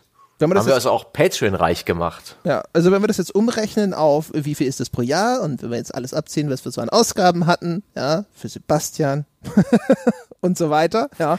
Klang das vorwurfsvoll gerade? Was? War das nein. ein bisschen bitchy vorgetragen, der Name Sebastian? Nein, nein, gar kein, das ist alles in deinem Kopf, Sebastian. Ja, aber äh, dann, äh, das, das relativiert sich leider alles. Aber es ist trotzdem, war es halt so am Schluss so, guck mal, wir haben schon über eine Viertelmillion. Oh. Ähm, kann das sein, dass übrigens die 500 Dollar irgendwie durch den stärkeren Euro, der in letzter Zeit vom Wechselkurs angezogen hat und unsere Patreon-Einnahmen ein bisschen wertloser macht, dass sie dadurch entstanden sind? Oder fehlen die schon äh, im kompletten Dollarkosmos? Nee, fehlen die, die fehlen schon, die fehlen schon bei Patreon. Ach, ärgerlich. Ja, ja, das passiert alles schon vorher. Das sind ja alles Daten, die Patreon erhoben hat. Ja. Also die, die Angabe, was Patreon sagt, was unser, unser Schnitt, unser Anteil an den ganzen Umsätzen wäre, ist nicht identisch mit dem, was tatsächlich äh, von Patreon zu unserem Konto überwiesen wurde. Und da liegt aber auch nichts mehr rum bei Patreon. Aber es, das müsste theoretisch ja identisch sein. Das heißt, verstehe, also, verstehe. Ne? Ja unser Anteil müsste eigentlich identisch sein mit dem, was wir, was wir tatsächlich auf unser Konto überwiesen haben. Und diese ganze Geschichte mit der Währungsumrechnung, das passiert dann erst immer im zweiten Schritt. Das geht erst immer äh, in einer Zwischenstation zu diesem jeweiligen Zahlungsdienstleister, also Payoneer oder PayPal. Und wenn das dann von dort auf unser Konto wandert, erst dann kommt die Umrechnung in Euro, weil unser Konto nun mal in Euro geführt wird. Und da sind dann die Währungsverluste, die halt auch nochmal reinhauen. Falls es übrigens jemanden interessiert, wir hatten es ja in der letzten Weltherrschaft, äh, als dann Patreon kurz mal überlegt hatte, äh, das Gebührenmodell zu ändern und die Transaktionsgebühren einseitig auf die Bäcker umzulegen. In der letzten Weltherrschaft kann man das nachhören, wo sie dann aber relativ schnell wieder zurückgerudert sind. Da haben wir so ein bisschen darüber gesprochen. Und jetzt habe ich einfach, weil wir uns dann auch wegen der Steuer drum gekümmert haben, falls es jemanden interessiert, ich habe jetzt die aktuellen Zahlen vom Januar 2018, was dann der Dezember ist, weil bei Patreon ist irgendwie ein Monat irgendwie im, im Voraus, warum auch immer. Auf jeden Fall haben wir also, das sind dann von Anfang Januar die Zahlen, also von Dezember, wie gesagt. Wir haben im Dezember an Patreon 1230 Dollar und 94 Cent an Patreon-Gebühren bezahlt und an Kreditkartenunternehmen beziehungsweise PayPal 2015 Dollar und 85.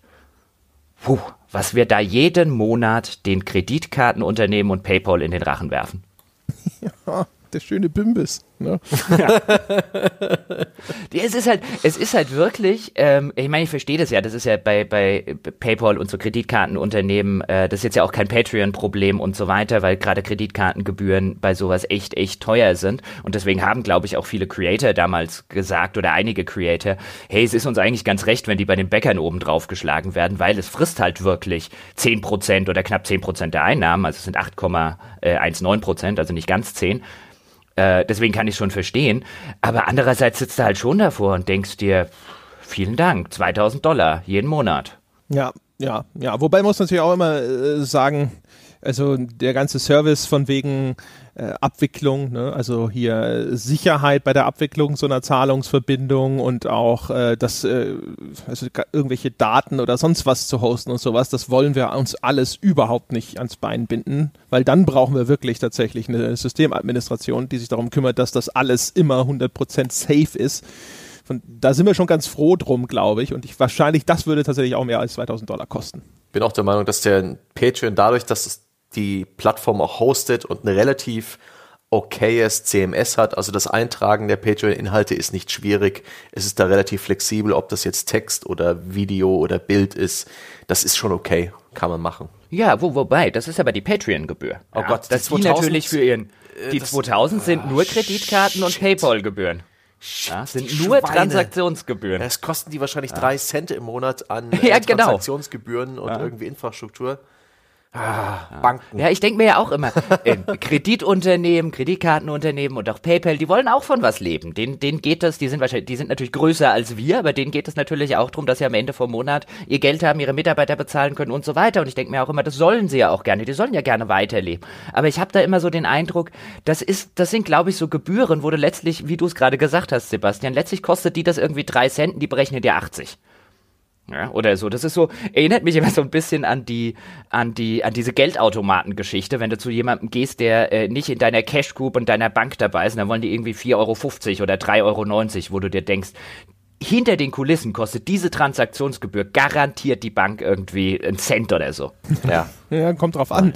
Also das liegt ja daran, dass dann die eine Bank sagt, also wenn deine Kunden bei mir abheben wollen, dann kriege ich aber auch ein bisschen Geld und dass das dann quasi dieser Aufschlag immer einfach nur an den Kunden weitergereicht wird. Ich glaube nicht, dass die unter der, dass die zwischen sich bei dieser Transaktion, die da stattfindet. Ich glaube nicht, man, vielleicht haben wir einen Finanzexperten als Hörer, der danach sagt, hier Jochen, nee, hast du Unrecht, lass mich ja gerne eines Besseren belehren, aber ich glaube nicht, dass diese Transaktion untereinander die Bank irgendwie 4,50 Euro oder 3,90 Euro kosten. Kommt jetzt darauf an, was du meinst. Also die, die, die, die Umsetzung dieser, äh, von der technischen Seite dieser Transaktion, wenn man das umlegt oder sowas, aber die eine Bank wird halt einfach einen Anteil, ja, die wird halt sozusagen ihr Stück Fleisch fordern und äh, von daher, daher glaube ich, kommt das sozusagen. Es gibt ja auch deswegen sowas hier wie Reisebank und sowas, also die, die die ganzen Automaten an den Bahnhöfen und so aufstellen, die werden halt sagen so, hey, wir haben ja diese ganzen coolen Automaten und äh, no, da können eure Leute bequem sozusagen Geld abheben, aber wir, wir kassieren so und so viel. Oder? Und dann sagt die andere Bank so, ja,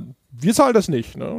Dann zahlt das halt der Endkunde. Gut, bevor wir jetzt äh, zu sehr über Banken spekulieren, ich habe noch eine Kleinigkeit, die nämlich im letzten Mailback Thread gefragt wurde und wo ich gedacht habe, das ist eigentlich eher unpassend für Mailback, weil wir ja gesagt haben, da soll es wirklich um inhaltliche Dinge gehen. Aber die können wir vielleicht mal kurz an dieser Stelle beantworten, hatte ich mir extra noch vorgemerkt. Da hat nämlich jemand gefragt, er habe sich mit einem Kumpel unterhalten, der uns auch schon ewig hört, uns aber nicht unterstützen kann, weil er kein PayPal hat und keine Kreditkarte.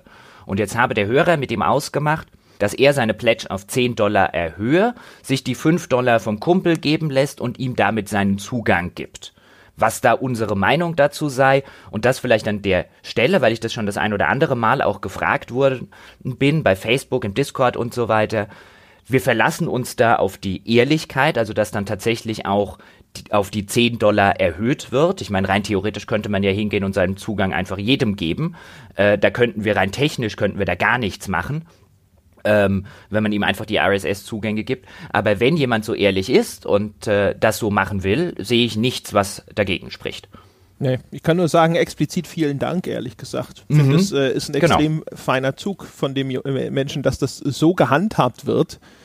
Äh, ich denke, viele würden einfach sagen, hier hast du meinen Login und gut ist. Von daher, ich, ja, cool. Ja. Ja, ja, genau. Das wollte ich nochmal ansprechen. Kann ja sein, dass der ein oder andere Hörer, der das jetzt hört, äh, vor einer ähnlichen Situation und so weiter steht. Nein, wir haben da nichts dagegen. Wir sind da ausdrücklich äh, dankbar. Ja, so. Ja, korrekt. Ganz genau. Ja.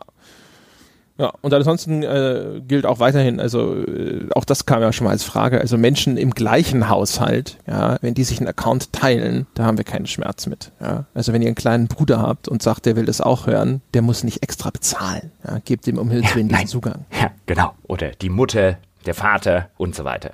Boah, da habe ich mich neulich echt aufgeregt. Damit hören wir dann aber wahrscheinlich wirklich auf, aber jetzt will ich die Geschichte noch erzählen. Nämlich bei diesem Sky Ticket. Mein Bruder hat sich Sky Ticket, der wohnt ja im gleichen Haus äh, wie ich, der hat sich Sky Ticket gekauft, weil er dort ein paar oder abonniert dieses Entertainment-Ticket für 10, 10 Euro im Monat, weil er dort ein paar Serien gucken wollte. Und die lassen wirklich nur einen Zugang parallel zu. Wo ich mir gedacht habe, wo wollten ihr damit hin gegen Netflix oder gegen Amazon Prime, wo ich jetzt einen Netflix-Account habe und wenn mein Bruder was auf Netflix gucken will, dann guckt er was auf Netflix. Netflix hat da auch nichts, aber auch gar nichts dagegen. Wie gesagt, wir wohnen auch noch im gleichen Haus. Es gibt dann ja auch die Leute, die sagen, wir teilen uns zu dritt einen Netflix-Account und äh, wohnen nicht mal irgendwie in der Nähe und man macht das irgendwie online ab.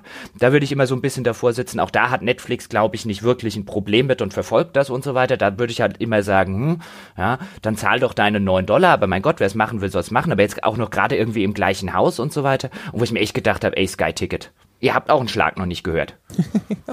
ja, bei Netflix ist es ja so in verschiedenen äh, Preiskategorien. Also ich, äh, habe extra meinen aufs Maximum upgraded, weil halt auch meine Brüder meinen Netflix-Account benutzt haben. Und dann kam es auch zu Konflikten und ich glaube, jetzt kann man bis zu vier Streams gleichzeitig in dem höchsten Netflix-Ding äh, machen und jetzt funktioniert es. Wo ich mir nur dachte, äh, weil, weil, weil es mir gerade eingefallen ist, ich wäre sehr heuchlerisch, wenn ich jetzt irgendwie sagen, nein, jeder im Haus, zwei Zugänge müssen zweimal bezahlt werden und dann sitze ich hier parallel und reg mich voll über Sky Ticket auf.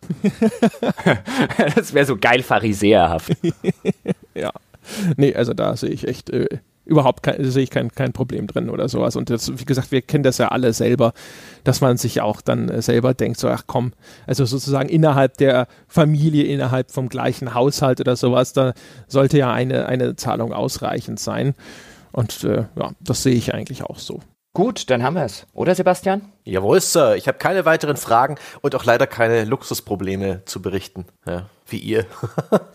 Du, du, du hältst nur hinterm Berg damit, ja. Aber ne, wenn, wenn jetzt gleich hier die Aufnahme abbricht, dann geht's wieder los. Ne? Oh, das DHL-Paket war für 11.30 Uhr angekündigt, die faule Sau, da, da ist mal da, Schneesturm das, und schon Das ist vielleicht tatsächlich eine ärgerliche Sache, denn wir hatten ja, ähm, und das war noch bevor uns das Forum komplett überrascht hat mit diesem famosen Adventskalender, hatten wir auch die Idee, dass wir ein wenig zurückgeben sollten an äh, unsere Mitarbeiter, wie Wolfgang oder den Lars oder den Dominik, der ab und zu mal die Grafiken macht für, für unsere Formate und eben auch an unsere Moderatoren und die, unsere Power-User, ja, äh, eine Kleinigkeit rauszuschicken. Und wir haben uns überlegt, dann schicken wir halt ein lokales Bier. Ähm, Jochen hat sich das ausgesucht, ich habe mir jetzt ausgesucht. André, weil er kein Bier trinkt, hat diese widerliche Müllermilch Vanille eingepackt und dazu ein Päckchen Kaffee. Und noch ein paar Kleinigkeiten, Edelkaffee. Und ich habe da im Dezember die Postfrau gespielt, also die Poststation, und habe das alles gesammelt. Äh, zwei große Pakete von André und von Jochen. Und das Ganze habe ich dann einzeln verpackt in sieben einzelne Pakete und habe die dann auf die Reise geschickt. Ein bisschen zu spät für Weihnachten, aber es sollte zwischen den Feiertagen ankommen. Und äh, zwei von sieben haben es nicht geschafft. Es ist jeweils mein fränkisches Bier gewesen, das gute Gries, das explodiert ist und ähm, die ganze Sendung zunichte gemacht hat. Da gibt es also zwei Pakete, die ich nochmal neu auf die Reise schicken muss. Und ich weiß nicht, ob ich nochmal Bier beilege. Ich, ich weiß nicht, ob ich bei den Chancen kommt dann doch wieder eins zurück. ich weiß nicht, ob ich das emotional, ob ich das noch Ey, wirklich. Ich, ich, da bin ich jetzt gerade echt ein bisschen am Hadern. Obwohl ja eigentlich Bier schon thematisch mit das Sympathischste ist, was wir reintun können. Aber zumindest von einem der Beschenkten wissen wir inzwischen, dass er eh kein Bier mag. Da werde ich das einfach durch Lebkuchen, durch Nürnberger ausgleichen.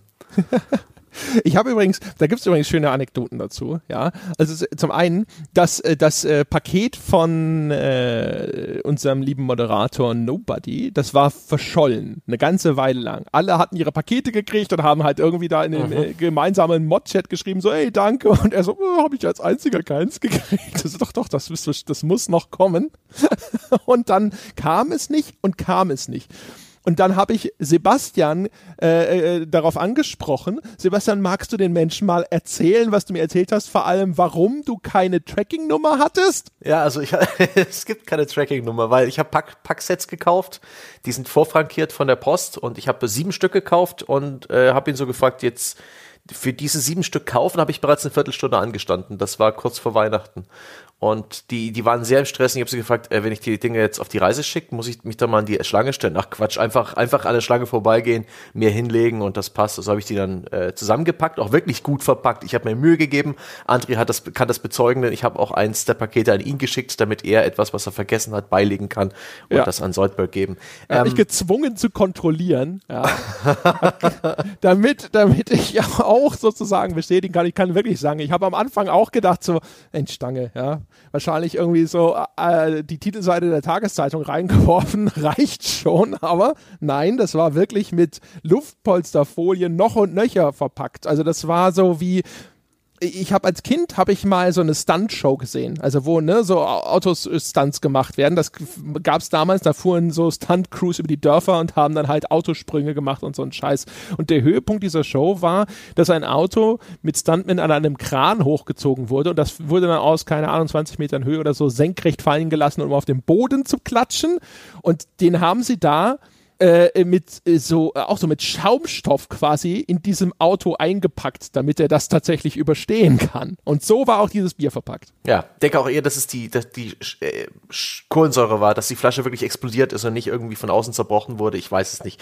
Ähm, jedenfalls habe ich dann am 23.12. die Pakete endlich abgegeben. Da habe ich einen Kumpel ist extra mit seinem Auto vorbeigefahren, weil sieben sieben ähm, Packsets M waren schon recht groß und sperrig.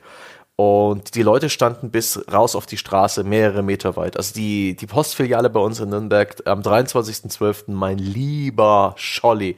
Und da bin ich halt selbstverständlich dran vorbeigegangen, habe das Zeug vorne auf den Tresen ge gelegt. Der Postangestellte hat genickt. Ich habe allen frohen, äh, frohe Feiertage gewünscht, mich bedankt und bin raus und habe deswegen keine Tracking-Nummern. Und ja, zwei Pakete sind inzwischen zurückgekommen. Eins war komplett eingeschweißt in Plastik, so nachverpackt von der Post, aber da hat man gesehen, dass die ganze Pappe durchgeweicht war und ein in Luftpolsterfolie verpacktes Bündel Scherben waren noch drin. Und das andere kam dann komplett ohne Umverpackung, wurde von der Post neu verpackt. Da waren dann nur noch ähm, der Kaffee und äh, die inzwischen dubiosen Lebkuchen noch drin. Ärgerlich. Ich habe vor allem. Das war ja, ja, André. Ich, ich wollte nur sagen, ich habe halt diese Story gehört, ja. Und damals war Ach, das Quatsch. Paket ja noch verschollen und habe noch gedacht so, oh mein Gott, ja, kannst du es doch nicht einfach da hinstellen und dich nicht von der, von dem ordnungsgemäßen Zustand, ja, der Ziehungsmaschine sozusagen überzeugen. Ich habe gedacht, so, oh mein Gott, wahrscheinlich hat der erste äh, oder der, nee, der letzte in der Schlange, ja, als er dann frustriert endlich am Schalter ankam, direkt eins der Pakete weggepantet. nee, ich vertraue der Post. Ich bin ja prinzipiell gehe ich immer vom, vom guten Ausgang der Dinge ein, äh, aus. Ich habe in dem Moment völlig der Post vertraut. Mir war klar, die haben viel zu tun. Es könnte sicher länger dauern, aber hey, es ist gut verpackt. Ich habe die Adressen deutlich geschrieben. Das wird schon gehen. Naja. Zwei von sieben. Ach, ja, ja, da war ich halt wenig ein Trottel. Aber ja, was ich aber noch sagen wollte zum Thema, du hattest keine Tracking-Nummer, als ob die Tracking-Nummer was geholfen hätte. Weil wir hatten ja, wir hatten ja den Fall, ich habe dann hier, ich glaube, das war an dem Donnerstag oder an dem Freitag vor dieser letzten Woche, wo dann samstags Weihnachten war, habe ich hier sieben Flaschen Funkstätter verpackt. Also ich sag jetzt mal, wenn irgendwelche Mumien aus Ägypten zu einer Ausstellung in den USA gebracht werden, sind die nicht besser verpackt, ja, als meine Funkstätter. Habe hier die ganzen Funkstätter in einen Karton eingeräumt. Mhm. Hab dazu noch äh, vom örtlichen Bäcker die Weihnachtsplätzchen dazugelegt. Hab das alles verpackt, hab äh, Sebastians Adresse, weil der ja hier so die Raumstation Mir gespielt hat, ja, von der dann alles verteilt wurde. Hab dann Sebastians Adresse draufgeschrieben, hab das auch zur Post gefahren, hab das abgegeben und dann sagt irgendwann Sebastian so am Dienstag oder so, äh, was ist denn eigentlich mit deinem Päckchen? Und ich so, ja, so langsam, ich meine, es ist Weihnachtswoche, aber so langsam könnte es ja mal ankommen. Ich guck ja mal, dann lag es in Oberzhausen bei Offenbach rum und zwar auch schon seit zwei Tagen. Einen Tag später wieder geguckt, ja, Mittwoch vor Weihnachten, immer noch in Obertshausen. Dann haben wir donnerstags drüber gequatscht, da war André, glaube ich, schon im Weihnachtsurlaub und äh, haben irgendwie so, so drüber geredet, naja, mal gucken, ob es noch in Obertshausen ist. Oh nein, es ist nicht in Obertshausen, es ist in Hannover. Ja, weil Hannover ja total auf dem Weg von Darmstadt nach Nürnberg liegt. ha, es ist ja klar, also ja, ich, ich, es ist ja immer so. Also wenn ich jetzt von Darmstadt nach Nürnberg fahre, dann wähle ich ja immer die Strecke. So Mailand, Hannover, Nürnberg. Ist ja klar. Wenn man Zeit sparen ja. will. Ja, Ist logisch. Ja, ja. Ich mir auch gedacht habe, schön. Ja, die Tracking-Nummer hat mir jetzt geholfen, dass ich weiß, dass es überhaupt nicht auf dem richtigen Weg ist. ich finde es ja auch geil, dass sie das, es kam einfach zurück und ist es im Arsch. Ich hätte eigentlich erwartet, dass dann halt auch direkt irgendwie, gibt es da nicht irgendwie direkt so ein, wir haben ihr Paket zerstört Formular oder so? Nix, nix. Ich weiß, ich weiß gar nicht, ob die Dinger versichert waren in irgendeiner Form. Äh, ich, ich, bin mir nicht so 100% sicher, was das Packset eigentlich beinhaltet. Und es ist mir jetzt bei den paar Flaschen Bier auch egal. Ich schicke das jetzt neu raus. Halt, ich denke diesmal ohne Bier, mit mehr Lebkuchen und dann, äh, dann, ja, dann müssen wir halt unsere Biergeschenke demnächst. Und das ist so tragisch für mich, weil ich habe so viel Hörerbier erhalten in, in dem einen Jahr hier. Und das war stets heile angekommen. Ich habe noch nie eine Biersendung gehabt, die mir kaputt gegangen ist. Und das war auch stets gut verpackt. Ich habe mich an dieses Niveau gehalten und ich bin echt ein bisschen erschüttert, dass es jetzt so schief gegangen ist. Habt ihr schon mal irgendwie Scherben bekommen statt Bier? Nö. Einmal. Einmal war bei mir eine Flasche kaputt. Eine Hörerbierlieferung. Oh, stimmt. Einmal hatte ich auch einen Hörer, der hatte mir geschrieben, dass seine erste Biersendung zurückgekommen ist und zerbrochen. Stimmt. Dann schickt die Post zurück. Also ja, ich, ich, hatte ja einmal den Fall hier mit Goshi aus dem Forum und aus dem Discord, ja, Land auf, Land ab bekannt, der mir aus der Schweiz Bier geschickt hat, ja, und es dann beim Zoll angemeldet hat. Warum auch immer man so etwas tut, ja, was bedeutet, ich habe dann irgendwie einen Brief von der DHL bekommen, die dann wissen wollte, äh, wie viel Prozent die einzelnen Getränke haben, weil sie es mir sonst nicht ausliefern konnten. Da habe ich irgendwie Goshi gefragt. Dann hat Goshi wiederum gesagt, so, uh, muss ich gucken, was da irgendwie drin war und so weiter, weil die wirklich äh, die, die Alkoholprozente und so wissen wollten. Und als es dann endlich geklärt war, ging das, war das Paket aber schon zurück an Goshi gegangen. Ach, schade. Gott, wie hart. Ja. Oh, was übrigens auch noch cool war, äh, ich, hat, wir hatten, ich hatte einen Kaffee zu wenig an Sebastian geschickt und dann hatten wir die Idee, dass äh, Soldberg, der bei uns im Forum ja auch als Mod unterwegs ist, äh, der wohnt bei mir in München, der kommt sowieso ab und zu bei mir vorbei und da habe ich gesagt, alles klar, ähm, äh, Sebastian schickt die anderen Geschenke zu mir und ich geb's ihm einfach. Und jetzt war er kürzlich da und dann habe ich ihm dieses Paket gegeben. Und Sebastian hatte mir kurze Zeit vorher, als er mich gezwungen hat, dieses Paket zu kontrollieren, wie gut er es verpackt hat, hat er mir auch gesagt, da ist auch noch Bier und Lebkuchen drin für mich. Das habe ich aber natürlich total vergessen, was dann dazu führte, ah. dass, dass Soldberg eigentlich schon mit seinem Geschenk gehen wollte. Und ich so, oh, oh Moment, nee, da ist noch Zeug für mich drin. Und ich ihm so die Hälfte aus seinem Geschenk wieder rausgesammelt habe. Was auch ein bisschen, war nicht gut. so, ist nicht der ideale Vorgang. So, hier ist dein Geschenk. So, oh cool. Also, ah Moment, die Hälfte davon ist meins. Ja, sehr gut. Dann können wir ja beim nächsten Sonntagspodcast, den wir in, in Zukunft aufnehmen, kannst du das ja als Bier trinken. Kann ich tun, ja. Ich bin sehr gespannt darauf. Ich habe das Gries bis jetzt noch keinem von euch vorgeführt. Das ist ein sehr regionales Bier. Mein absolutes Lieblingsbier. Ähm, das wäre doch schön, wenn wir es gemeinsam tränken. Das können wir tun. Und vor allem, ich muss, ich kann schon äh, sagen, ich mag eigentlich keine Lebkuchen. Die waren tatsächlich gut. Der Düll macht das schon richtig. Also hier, ne, diese, dieses ganze Trara um die Nürnberger Lebkuchen. Ist jetzt immer noch nicht mein Lieblingsgebäck oder sowas, aber jetzt äh, einen Lebkuchen zu machen, von dem ich nicht sofort sage, so, ja, eu, euer ganzes Orangat könnt ihr sofort bitte behalten.